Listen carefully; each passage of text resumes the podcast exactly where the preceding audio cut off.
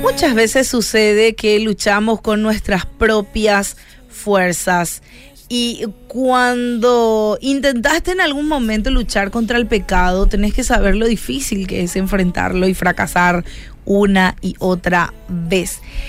Y bueno, el detalle, el gran detalle que estás omitiendo es que la lucha no debe ser con tus propias fuerzas, sino con las de Dios. Y muchas veces eso nos cansa, el luchar con nuestras propias fuerzas. Esa batalla diaria nos consume la energía. Y nadie tiene un don para liberarse por sí solo este, de la falta de fuerzas o de la debilidad. No es como sucede con la debilidad del cuerpo físico, que yo voy, como algo, descanso y luego ya estoy bien.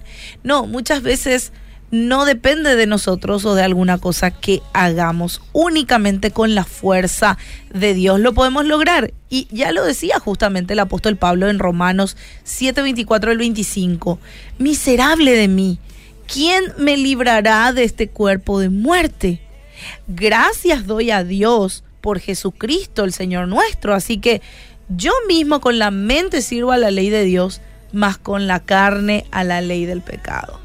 Y él decía con esto que siempre vamos a estar limitados por nuestro cuerpo, por nuestra carnalidad, que muchas veces nos va a llevar a cometer errores, a cometer pecados, a, a sentirnos sin fuerzas. Pero gracias a Dios que servimos en la ley de Dios en el corazón y en la mente y con Cristo podemos encontrar las fuerzas. Porque Jesús no solamente vino a salvarte del pecado, vino a salvarte de manera integral de todas aquellas cosas que sentís con las que luchás. Él vino a darte libertad.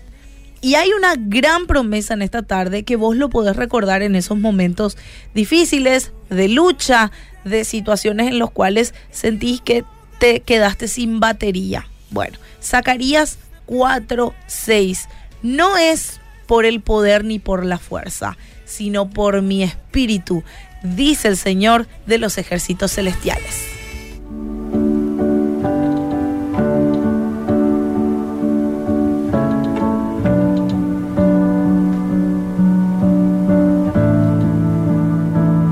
We lay our lives down here at your feet to the one who's worthy. Give everything. Oh, how you love us. How can it be? No greater mercy